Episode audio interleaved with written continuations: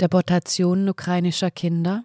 Aufgrund dieser Anschuldigung wurde ein internationaler Haftbefehl gegen Wladimir Putin erlassen. Kritische Stimmen zweifeln am westlichen Narrativ und weisen auf ähnliche Operationen der USA in Vietnam hin. Sie hören einen Podcast von Transition News. Der folgende Beitrag wurde am 1. April 2023 von Konstantin Demeter veröffentlicht. Der Internationale Strafgerichtshof ISTGH oder ICC in Den Haag hatte am 17. März einen Haftbefehl gegen den russischen Präsidenten Wladimir Putin und seine Kinderbeauftragte Maria Vlova-Belova erlassen. Der Vorwurf, sie seien, Zitat, mutmaßlich verantwortlich für das Kriegsverbrechen der rechtswidrigen Deportation der Bevölkerung Kinder und des rechtswidrigen Transfers der Bevölkerung Kinder aus den besetzten Gebieten der Ukraine in die russische Föderation. Ein Bericht der US-Elite-Universität Yale spricht sogar von Verschleppung und Umerziehung, was westliche Mainstream-Medien unkritisch aufnehmen. Doch was steckt dahinter? Der ständige Vertreter Russlands bei der Organisation für das Verbot chemischer Waffen OVCW und Botschafter in den Niederlanden Alexander Schulgin sieht den Haftbefehl gegen Putin im Wesentlichen als politischer Auftragsmord, berichtete die TASS. Er sei von einer bestimmten Gruppe westlicher Länder in Auftrag gegeben worden, um den Ruf des russischen Präsidenten zu untergraben und seine Auslandsreisen zu behindern. Kreml-Sprecher Dmitri Peskov kommentierte die Entscheidung mit dem Hinweis, dass Moskau die Zuständigkeit des ISTGH nicht anerkenne. Das trifft im Übrigen auch für die USA zu, die den Entscheid dennoch begrüßen. Wie ebenfalls die TASS mitteilt, warte die Sprecherin des russischen Außenministeriums Maria Zacharowa hingegen darauf, dass der ISTGH Haftbefehle gegen US-Politiker erlässt, die an der Verschleppung von Kindern aus Vietnam in den 70er Jahren beteiligt waren. Dabei handelt es sich um die Operation Babylift, bei der die USA Kinder in großer Zahl aus Vietnam geholt hatten. Die Diplomatin wies darauf hin, dass die Operation sehr schlecht durchgeführt wurde und menschliche Opfer verursachte. Sie erläuterte, am 4. April 1975 stürzte ein Lockheed C-5A Galaxy Transportflugzeug der US-Luftwaffe aufgrund der kriminellen Nachlässigkeit der US-Militärbehörden über Vietnam ab und forderte das Leben von 78 Kindern. Nun könnte man das als russische Beschwichtigung abtun. Doch auch einige westliche Journalisten zeigen sich kritisch, wobei sie nicht zum Mainstream gehören. So machte Roger Köppel von der Weltwoche ebenfalls auf Operation Babylift aufmerksam. Und er erwähnt auch die Operation New Life, bei der am Ende des Vietnamkriegs über 110.000 Flüchtlinge aus Südvietnam evakuiert wurden, darunter Tausende von Kindern.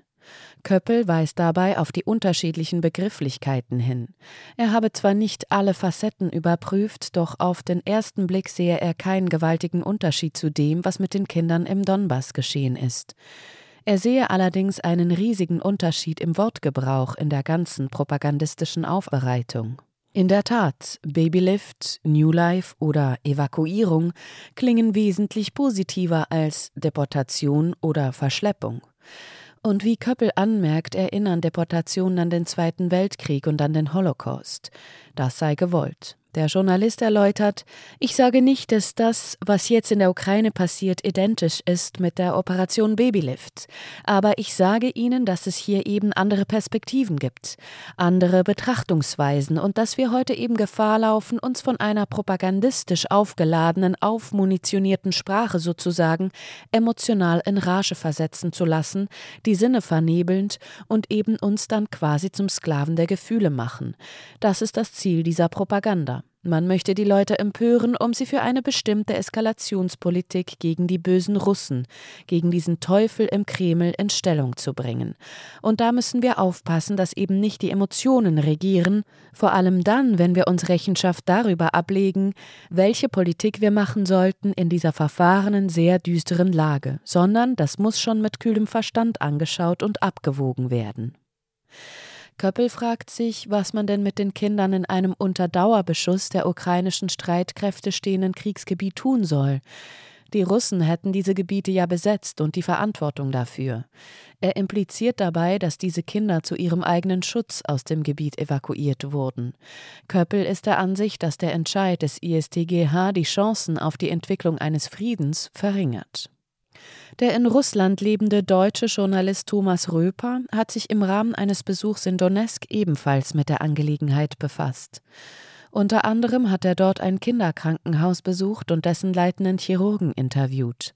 Der Arzt betonte, wie sehr Maria Vlovabelova seinem Krankenhaus und seinen kleinen Patienten hilft, berichtet Röper.